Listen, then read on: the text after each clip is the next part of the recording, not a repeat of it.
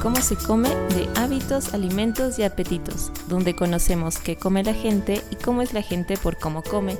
Mi nombre es Andrea Puente y me encanta hablar de comida. Hola, soy Lore Calderón. Este es el cuarto episodio de la serie realizada en alianza con Miga y Azafrán Bolivia, dedicada a los pioneros de la alimentación sostenible.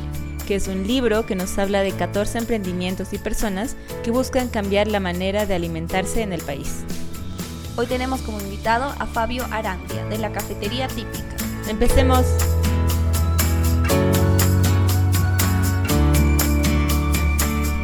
Hola Fabio, bienvenido.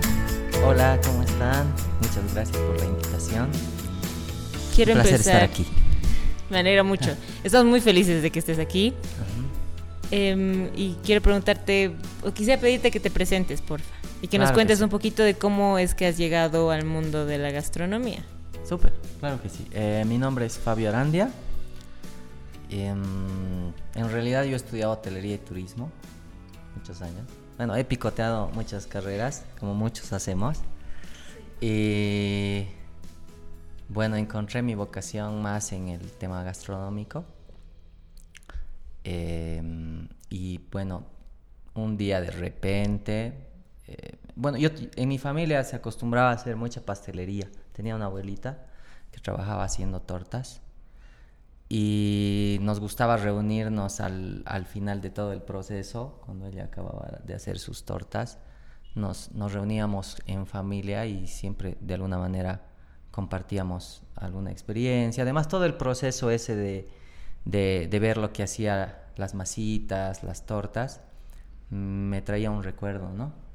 Entonces eh, siempre so- sobraba pequeños bizcochitos o pedazos de las tortas y nos gustaba tomar con, con café, con tecito y todo. Entonces mm, me quedó esa idea de, de dedicarme a, a la gastronomía, me parecía muy familiar, muy bohemio.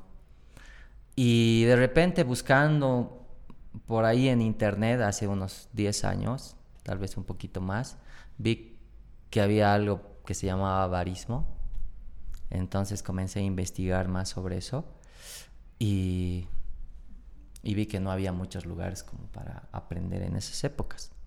Así que dejé que pase un año más o un par y encontré unos lugares en encontré un lugar en Buenos Aires donde se, se daba esos cursos de barismo así que ahorré platita y bueno me trasladé allá y aparte eh, aprendí un poco de- de pastelería profesional para tener un producto ya más, más cerrado y una oferta más amplia. Así que luego volví aquí a La Paz, porque la primera vez que, que, que- que investigué sobre barismo vine aquí a La Paz, pero no había nada. Sí, había cafetería. ¿Viniste de dónde? De Oruro, yo soy de Oruro, ah, ya, perdón. ok. Ah, perdón, no me presenta bien. Entonces, eh, la primera vez eh, yo vine aquí a La Paz porque dije, bueno, en La Paz tiene que haber un lugar donde yo pueda aprender este arte. Tú empezaste Y- a curiosear sobre el barismo estando en Oruro. Eh, estando en Oruro, yo estaba estudiando hotelería y turismo, entonces dije, "Quiero- mm, no, me gusta el turismo, pero la verdad es, quería abrir mi propio café, ¿no? Me acuerdo que mi papá le dije eh, que abramos en mi casa, allá en Oruro, que me, que me dé un espacio, que me preste un espacio para poder abrir. Y me dijo, ok, pero tienes un concepto bien aterrizado, conoces lo que estás haciendo. Y efectivamente esas veces me di cuenta de que conocía muy poco el tema de la gastronomía. Si bien mi carrera toca un poco ese tema, pero no profundiza, digamos, ¿no? Entonces, eh, y él tenía razón, así que me puse a investigar y ahí encontré algo que se llama barismo, justo encontré, si no me acuerdo, un link sobre cómo hacer una prensa francesa y me pareció loco porque la verdad es que yo conocía muy poco esas veces, ¿no? Antes de de preparación de, eso- café. Lo único que yo sabía era hacer o tomaba era y me gustaba, era el café pasado que nos hacen nuestros nuestros familiares, nuestra mamá, las abuelas y que obviamente nos encanta tomar con una tonelada de azúcar y, y una marraqueta y un queso y, y me sigue gustando porque me evoca sentimientos, recuerdos. ¿no? Recuerdos. Entonces, eh, pero me pareció súper interesante hacerlo de una medida tan, de una manera tan eh, eh, científica o artística o no sé, o, o- o metodológica, ¿no? Entonces eh, dije, "No, tengo que aprender a hacer eso. Investigando, primero vine a probar suerte aquí a La Paz y aunque sí había cafeterías, no habían nada esas veces que recuerdo. ¿De, qué año estamos hablando aquí? Más o menos estamos hablando del... del 2007, tal vez, 2008. Hace como 12 años. Sí, sí, sí, sí, sí. Sí. Mm. Entonces, y yo me acuerdo que el 2008 me fui a Buenos Aires y ahí ya vi las primeras luces de, de lo que es barismo y todo lo demás, ¿no? Y me acuerdo que estaba en Buenos Aires y, y pasaba en una escuela que se llama, aprendí con un, en, en, un instituto que se llama Sacafé, que era esas, que esas veces estaba a cargo Haroldo Darno Chance y, y, él era un enólogo y un barista certificado SCA que tenía, que tenía su, su academia.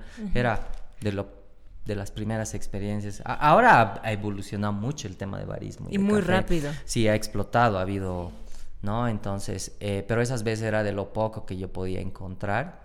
Y, y me, encantado, tengo muchos recuerdos de él, un súper profesional. ¿Cuánto tiempo estuviste ahí? Mira, que fue cortísimo, para lo que es barismo, eh, yo estuve con él alrededor de... También fui a hacer pastelería, o sea que más o menos se sumó como dos meses, pero no fue mucho.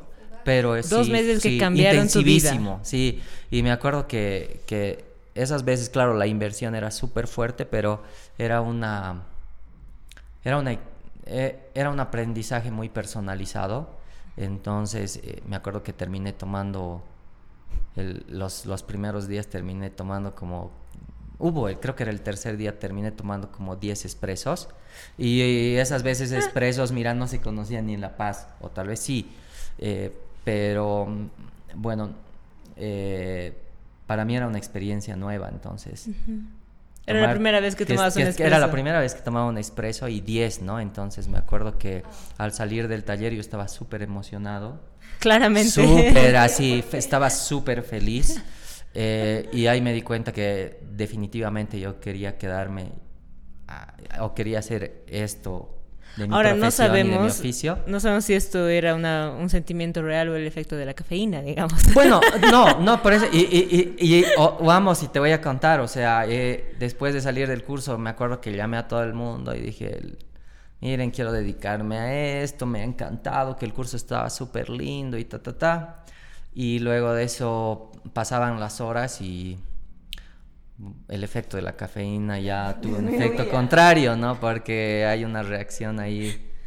Eh, yo no sabía, pero me comencé a alterar los nervios, me entró ansiedad y ya me puse a pensar más en mis problemas.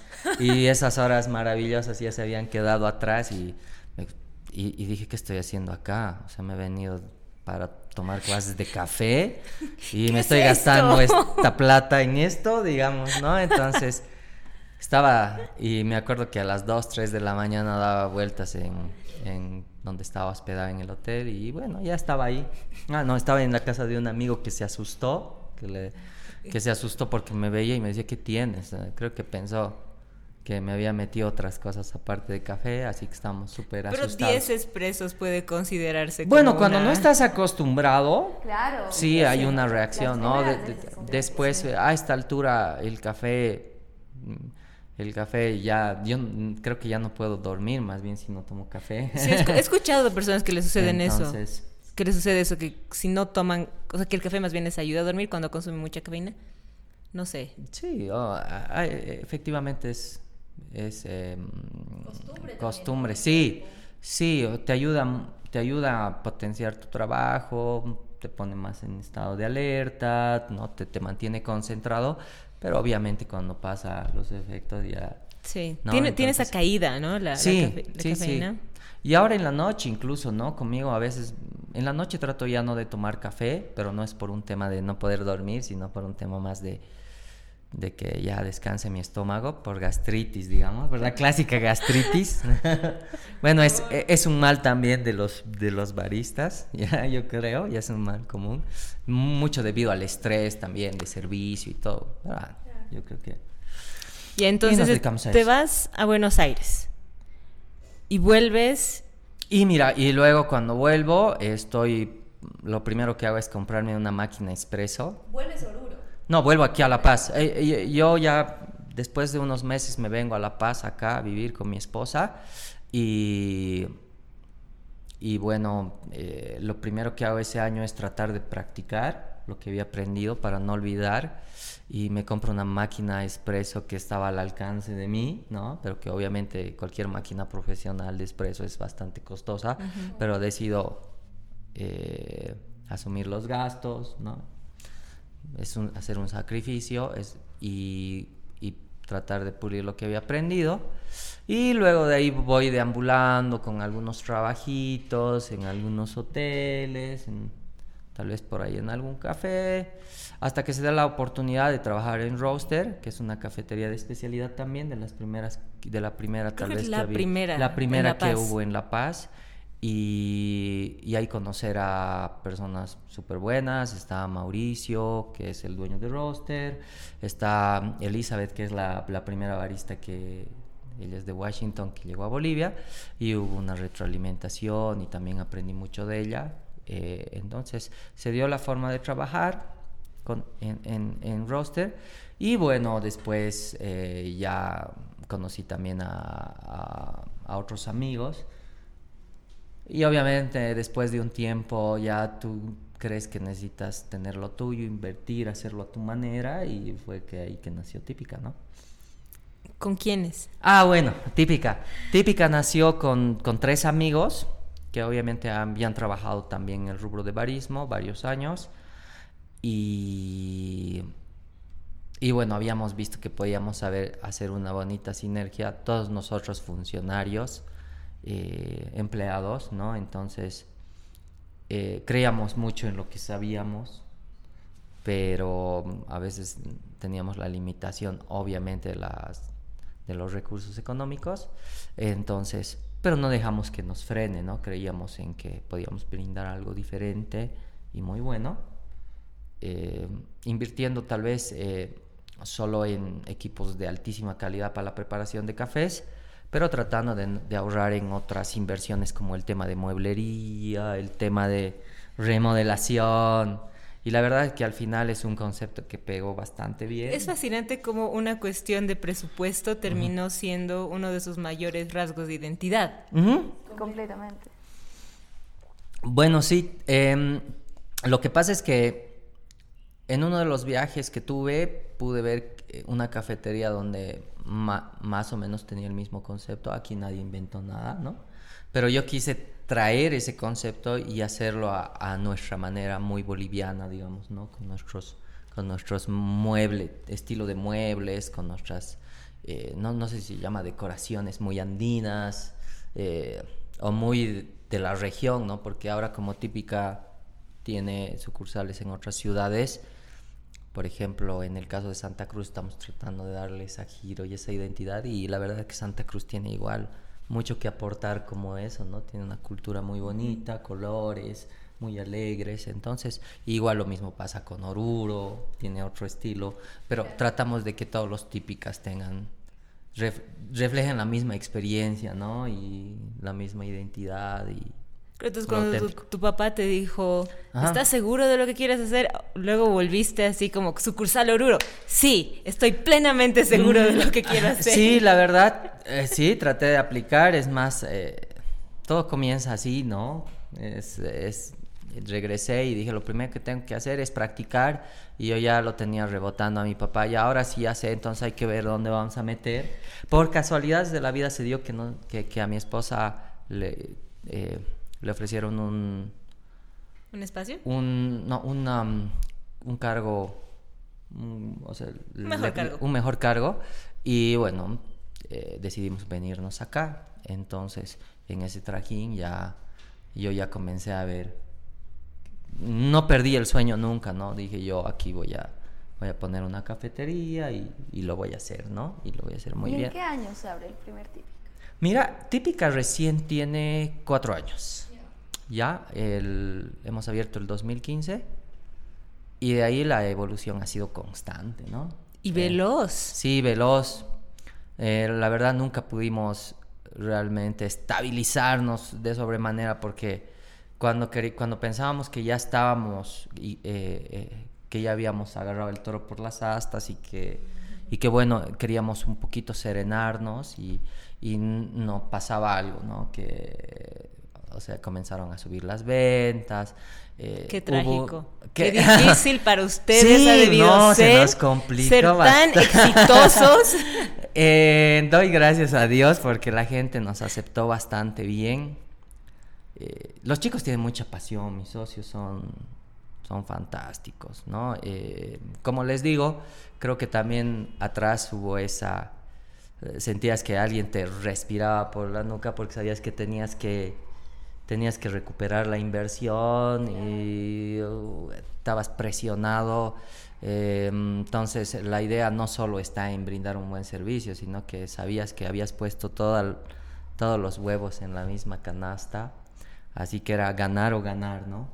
Y bueno, también traían para su momento algo súper innovador, ¿no? Desde el servicio que brindaban, el menú que tenían, y el, y el ambiente, ¿no? Que al final era algo que desde el primer momento entrabas y ya veías algo que te recordaba la casa de la abuela, digamos, ¿no? Entonces te invitaba a quedarte más tiempo.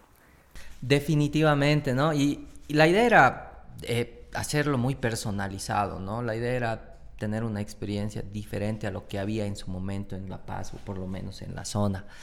Entonces dijimos, eh, aprovecharemos los muebles de la abuelita, de la tía. Como no había plata, cada uno traía lo que podía, sillas, tazas. Eh, reciclamos todo lo que pudimos. Evidentemente, como los cuatro éramos unos locos por el café, decidimos invertir en buenos equipos. Es por eso que trajimos nosotros la primera Marsoco a Bolivia.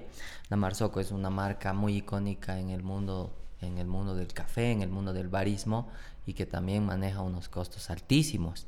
Entonces la, la, máquina que ustedes ven en San Miguel, que es de esta marca, es un, es un modelo FB80, pero la verdad es la primera marca que llegó aquí a Bolivia y está ya súper trajinada. Recién llegó hace el anterior mes un técnico de la Marsoco, que es técnico oficial para Latinoamérica, que lo tuvimos que traer, traer desde el Perú pero eh, valió la pena, son costos que no son baratos, pero que son necesarios. Y ahora ya está como, como nuevita otra vez, siempre pensando en que, en que hay que mantener la calidad, ¿no? Entonces me acuerdo que, pero para salir o para abrir el boliche, yo me acuerdo ese día que ya no teníamos, y esto siempre lo cuento porque lo vivimos, o sea, yo recuerdo el sentimiento, ese momento de que dijimos, ok, no hay para menús. ¿Qué hacemos? Y los menús, dijo alguien, no, pues no hay menús. ¿Por qué? Tenían Porque un monstruo de cafetera, pero no tenían menús. No teníamos menús y ya nadie tenía plata y ya nadie tenía ni para menús. Y me acuerdo que amollando juntamos como 12, 13 pesos y imprimimos los menús en hojas, en hojas a colores bon. Y, y bueno, funcionamos más o menos un, un, mes y medio así hasta que ya pudimos imprimir menús. Eh, lo bueno es que nunca en típica hubo que tuvimos que poner más plata de aparte, ¿no? De la que ya invertimos en un inicio. Normalmente un negocio creo que tiene que tener presupuestado un cierto capital de inicio para poder sostenerse los primeros meses, pero típica siempre pudo sostenerse sola desde el principio, ¿no? Claro, no había sueldos al principio, unos dos meses para nosotros los socios, pero, pero sí se pudo sostener solo, ¿no? Me acuerdo que el tercer mes ya nos pagamos algo, trabajamos muy duro porque doblábamos turnos, abríamos y cerrábamos los boliches. Al principio... El boliche. El, boliche, perdón. El boliche. Eh, eh, y, y, bueno, eh, me acuerdo que uno de mis socios Marcelo iba a traer gente desde la 21 porque justo en la calle que abrimos, que es la Enrique Peñaranda, esas épocas no era muy transitado, no había muchos locales, es más, estaba Cadillac creo en esa zona, pero luego nosotros entramos y ellos se trasladaron. Un mes después entró propiedad pública de, de una amiga y bueno, entre los dos boliches ya comenzamos a mejorar.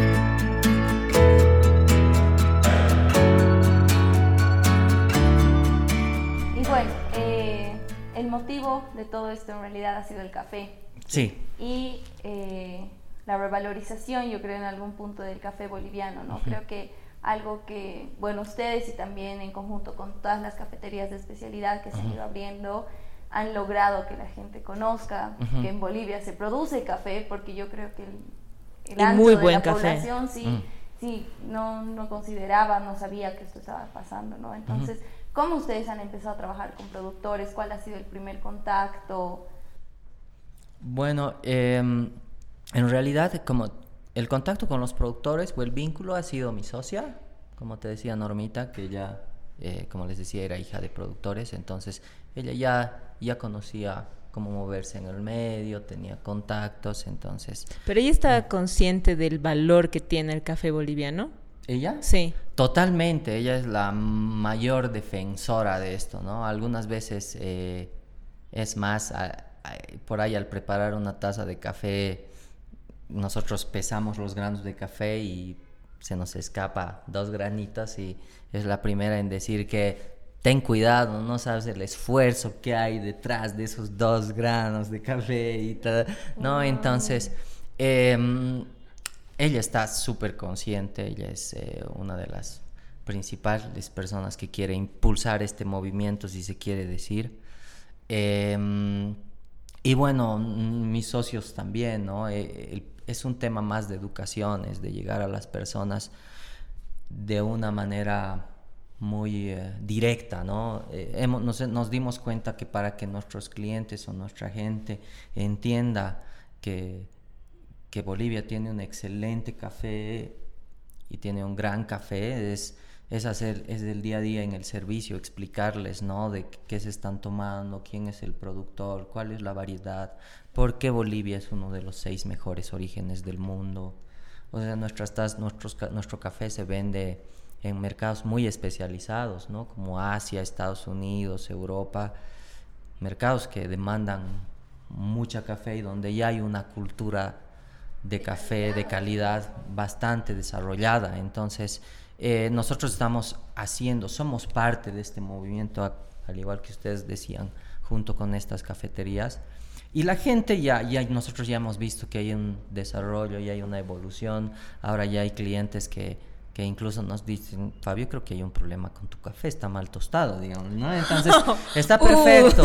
Y es así, ¿no? Entonces es ser honesto y eso es bueno. A mí me alegra porque eso me obliga a seguir manteniendo la calidad, ¿no? Y es también demostrar que hay un público que se ha educado, ¿no? O sea, que ya reconoce la calidad del café, porque hablamos de un tiempo en el que cuando ustedes han abierto, el café boliviano ya se exportaba y el café boliviano ya concursaba quizás. Sí, totalmente. El año... ¿no? Claro, mm, ten- uno de los cafés eh, salió ganador de la tasa de excelencia como esta Kesi, ¿no? Y, y es uno de los mejores cafés del mundo, no me queda dudas, es una variedad geisha. Entonces, pero en Bolivia existe excelente café, ¿no? Tiene cualidades excep- excepcionales. Pero la gente no los conocía. No, no, no las conocí, así que nuestra tarea es difundir eso. Y es un trabajo muy artesanal, aunque no crean.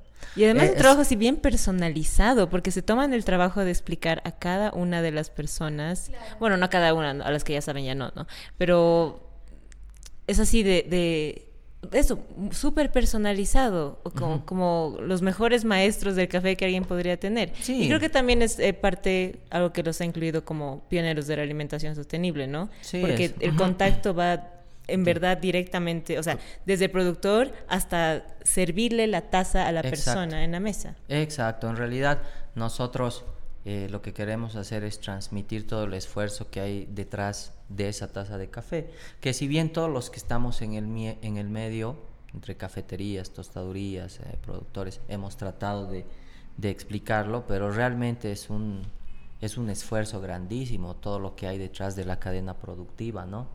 Desde el barista hasta el productor que realmente tiene un trabajo enorme y un sacrificio eh, grande que se hace conjuntamente con sus, con sus, con sus esposas, sus hijos, ¿no? Em, Por eso el valor a cada uno de los granos. Ah, sí, Nor- Normita nos, me- no- nos mata con eso, ¿no? Nos dice, tengan cuidado con cada grano de café, ¿no? Eh, la cosecha se hace manualmente, o sea que es guinda por guinda, selectiva. Si quieres un café de especialidad, tiene que ser selectiva, eh, que esté en el punto óptimo de desarrollo. Entonces, eh, la cosecha es artesanal. Eh, si quieres un café bueno de especialidad, súper seleccionado, entonces... Y aparte, obviamente, no solo es la cosecha, hay un esfuerzo grandísimo en el tema de cultivo en cada uno del proceso. Desde el traslado del café a las fincas tiene que ser sumamente cuidadoso. El café es una esponja, así que absorbe cualquier elemento con el que esté relacionado en ese instante. Si tú transportas con, con gasolina, obviamente que el café va a absorber ese tipo de, de, aroma, digamos, ¿no? Entonces, y el tipo de tostado, hay que tener mucho cuidado con el tostado. El tostador tiene que ser bastante experimentado y tener cierto conocimiento. Finalmente llega el barista, ¿no? Que, que tiene una, porque una responsabilidad grande al saber que si tiene un café de mucha calidad ahí, sabe que ha habido un esfuerzo enorme detrás de esa taza para que el barista simplemente enganche el portafiltro en la máquina sin el menor cuidado, entonces no hay no hay justicia ahí, digamos, ¿no? Entonces es un esfuerzo grande de toda una industria y bueno, es tratar de que la gente entienda qué está tomando, ¿no? Valore lo que está tomando, ¿sí? Y eso es muy personalizado porque se los puede explicar, el barista puede explicar, pero a veces el, eh, para el cliente es muy difícil visualizar o percibir eso, ¿no? Realmente hay que hacerlo en la mesa, eh, preparar, de la, preparar la taza delante de él para que pueda entender un poquito mejor de lo que se está hablando, ¿no? Mm. Me parece tan emotiva la conexión con, con, cada grano de café ahora. Es como que quiero cuidar cada uno de los sorbos que tomo cuando vaya a tomar café. Atípica, uh, sí. Sí, em, es, es maravilloso, ¿no? Antes, ahora, ahora lo que se trata es de que todos los profesionales sean tengan un conocimiento más integral, ¿no? Porque, por ejemplo, antes era que yo sé preparar café y listo, ahí, ¿no? Los baristas no, no conocían, no podían ver más allá, ¿no? Y, nosotros les decíamos, porque obviamente cada uno de nosotros también hemos entendido que la percepción te va a cambiar o el sentimiento te va a cambiar cuando tú realmente visites una finca ahí vas a entender lo que está pasando, ¿no? El trabajo detrás, digamos. Sí, de todo. te cambió. Eh, de todas formas, eh, el trabajo de todo lo que todo lo que rodea al mundo del café es muy bohemio, es muy bonito. Todos los que es eh, todas estas personas que trabajan en esta industria realmente logran conectarse de una manera única, ¿no? Con, con este mundo del café. Eh, uno de mis baristas, que ahora es socio de Típica en Cochabamba, él es músico. Bueno, era. entonces, eh, Solamente. Sí, entonces él llegó a, a, Típica y me dijo, yo estoy buscando trabajo, pero por un tiempito nomás porque, porque yo soy músico y me dedico, es, la música es maravillosa, es un arte, ¿no? Y le digo, ten cuidado porque te va a encantar el mundo del café y luego te vas a... Y bueno, está bien, pero yo quiero trabajar un tiempito, lo voy a hacer. Ok, le dije, pam. Y terminó siendo mi socio en Cochabamba y uno de mis socios en Cochabamba. Así que... ¿Y ya tuvo que dejar la música? Ah, mm, no por completo, pero ahora su... Su pasión principal, es, el café. principal es el café. Exacto.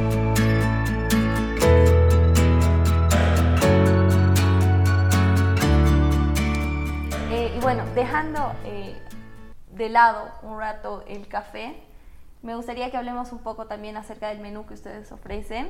Eh, dentro de todo lo que es pastelería, los sándwiches, realmente tienen cosas súper originales, ¿no? Desde el sándwich de palta, el de charque, eh, porque si bien había antes ya una oferta de cafeterías, todas ofrecían más o menos lo mismo, ¿no? ¿Qué, ¿qué es en realidad lo que típicamente te ofrece. Típicamente te ofrecen. No típica. Entonces, ¿cómo, ¿cómo, ha sido ese proceso creativo, digamos? Bueno, ha sido algo complejo porque queríamos eh, brindar una oferta súper diferente y obviamente, como dices, había un, una oferta muy común, digamos, ¿no? Eh, con, cosas muy ricas, ¿no? Obviamente no puede faltar un desayuno americano, un desayuno continental, que yo ya es parte de este, de este rubro, ¿no? Eh, en el tema de cafeterías, pero queríamos eh, diferenciarnos en algo, así que pusimos la opción de desayuno típica, que ha ido cambiando a medida que han ido pasando los años. Ahora estamos con el tema del desayuno de rosti, que es un rosti de yuca, con un huevo frito, un callo tradicional. Entonces, siempre quisimos brindar, brindar algo diferente. En el tema de sándwich, igual fue algo compleja. Eh, le agradezco nuevamente a Marco González, que es un chef uruguayo que ha estado por acá, pero que vive ya muchos años en Bolivia y que, y que bueno, entiende muy bien de la gastronomía.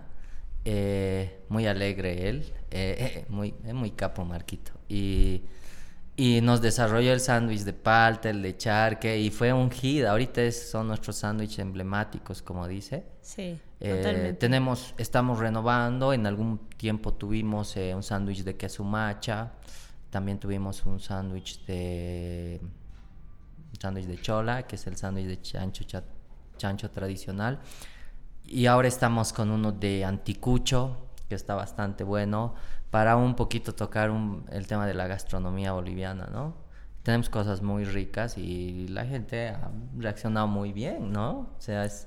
Completamente. Sí, es, es un hit, o sea, es, es lo máximo. Algún rato pensamos a, a hacer poleritas con el sándwich de charque, porque nuestros clientes... mismos Yo quiero, dijeron- yo quiero tallar. Entonces, porque realmente son fanáticos O de el de esos palta. O sea, yo soy de re palta, fan sí. del de palta porque es, es como que han tomado el sándwich de palta tradicional y lo han llevado al siguiente nivel, así como el queso no es solo queso, está a la parrilla, el tomate no es solo tomate, está Confitado. confitado, es así como... Entonces, Sí, sí, sí, sí. Pero Una como polera. respeta completamente el sándwich que vas Y a la comer quirquiña, en- ¿no ve? Claro, en el mercado Lanza, digamos, sí, ¿no? o en el de Brajes. En el de Brajes. Es, ahí está el mejor sándwich de palta. Uh, Oh, no, ya. O sea, Termina, casero. sí. No, no, no.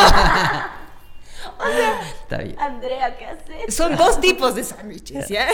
No, ya estamos. Es que mal. tenemos ah, nuestra está bien, casera bien. también, Sí, yo también amo esos sándwiches. Que es ese sándwich como que básico, a eso me refería, que era como Son un sándwich básico no. y ustedes lo han llevado al siguiente nivel, eso es lo que estaba diciendo, ¿no? Bueno, son, son, Son categorías sándwiches- distintas. Sí, son sándwiches distintos, los dos muy ricos. Y bueno, la palta siempre es un producto maravilloso, ¿no? Así que a quién no le gusta la palta. Así que, bueno. Conozco gente, sí. Ah. Sí. Del- sí, bueno, y el desarrollo fue así. Siempre es complejo hacer, eh, desarrollar un menú. Es realmente un tema que hay que, que hay que tocarlo con pinzas. Algunas veces cometimos el error de sacar algunos sándwiches que la gente amaba. Así ¿Puedo, que estamos ¿puedo en- dar yo mi comentario Por al favor. respecto? Porque Ya ese-. Ya. Ya, De que su sí, masa. ¿no? No, no el de queso macha, el, el vegetariano. ¿Qué? Ah, sí, no, he, te- he tenido muchas quejas de que... el- Ok, aquí tienes anterior- otra queja también. era muy.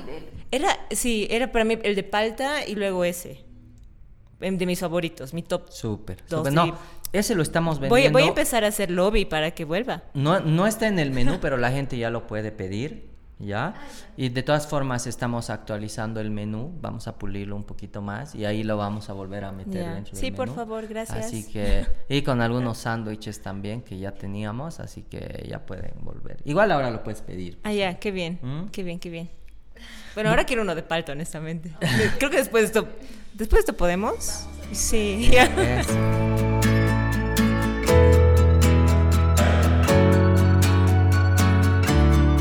Y el nombre. ¿Por qué típica? ¿Por qué escrito como está escrito? Porque hay personas a las que les ha costado, creo, al principio pronunciar típica.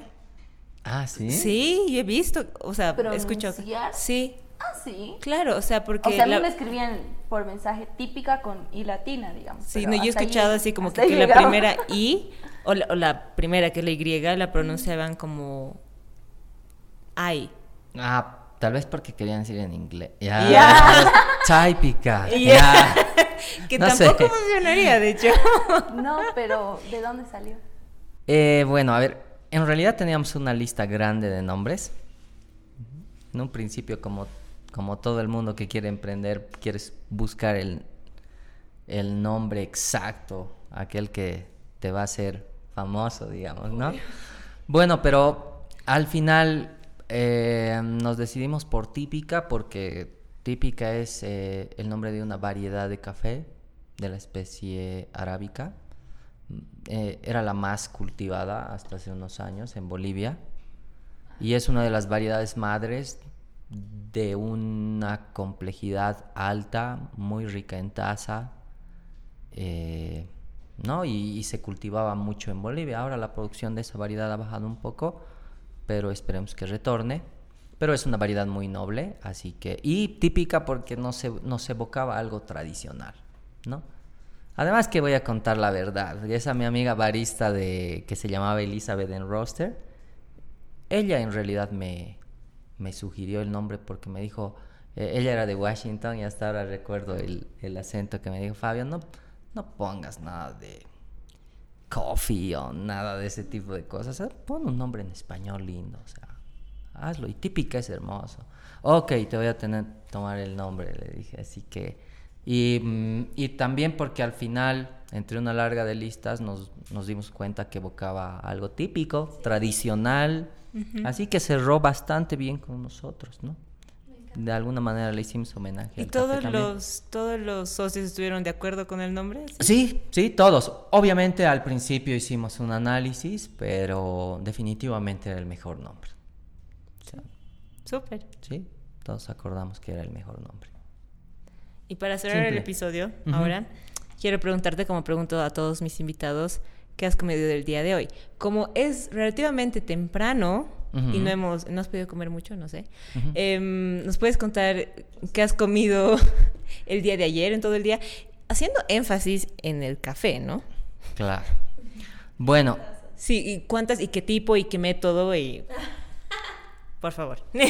ok, eh, bueno, eh, desayuno, eh, a veces unas tostadas,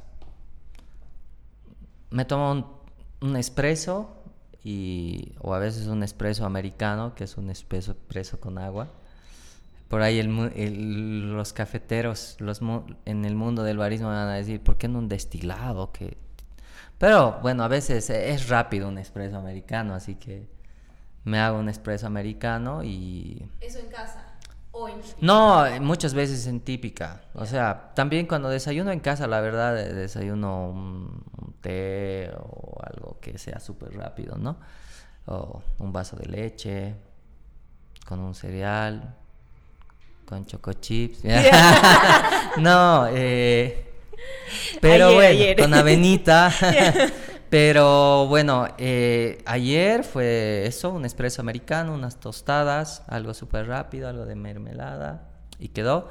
En cuanto a cafés, la gente piensa que todos los que estamos en el rubro eh, tomamos 10 tazas de café. La verdad no es así, tomo unas 3, digamos, ¿no? Pero lo has hecho en algún momento. Tazas de café. Al principio sí. Y evidentemente no tomamos porque todo el tiempo, como estamos en el negocio, a veces por controlar la calidad, todo el tiempo estamos sorbeando café para ver si está calibrada de manera adecuada la bebida. A mis baristas les hago un control siempre que puedo, cómo está tu espresso, cómo está tu, tu destilado, cómo está Entonces, entre sorbo y sorbo tal vez una taza más.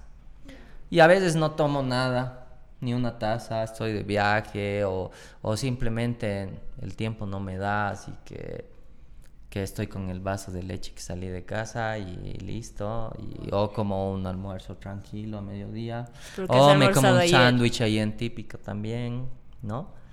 Eh, pero simple, entre tres a cuatro tazas de café. ¿Tu método favorito?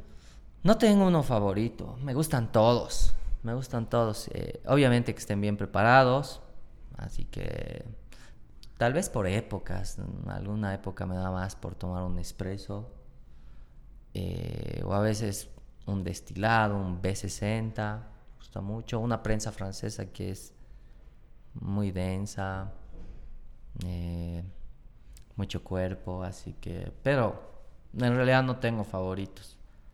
A veces un Nescafé, no, mentira, no pasa, no pasa, no pasa. Pero está bien. O sea, a veces un té. Volvamos ayer. Ayer. Tu almuerzo. A ver, ayer mi almuerzo. Ayer mi almuerzo fue. Ayer comí en el café y me comí el nuevo sándwich vegetariano que es con, con un queso. Mm,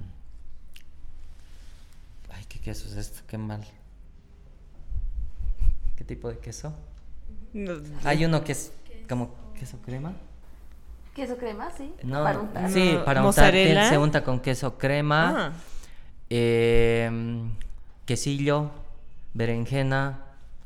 Sí, es un sándwich vegetariano nuevo Ah. que está bastante bueno, ¿ah? Bastante bueno, me gusta mucho. O sea, yo creo que no tan bueno como el como anterior. el anterior. no, este Ay, tienen, tienen que probar, tienen que probar. Está bastante rico. Eso con un zumo de mandarina. Y después, un- una media hora después, un espresso. Como para que me ayude. Lo que pasa es que después de comer te quedas un poquito Somnoliento. somnoliento, así que Con un sopor, espresito sí. sí, me ayuda mucho. Y ya, eso.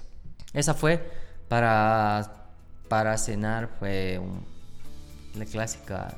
ah, Creo que ayer comí un pollito con arroz, algo simple. Y eso fue todo. Sí. Tampoco, tampoco mi gastritis no, no me permite mucho más. No tengo nada.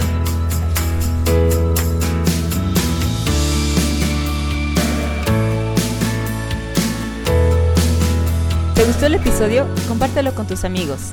Puedes suscribirte al podcast en Spotify, Simplecast y la aplicación de podcast de Apple y Google con el nombre ¿Cómo se come?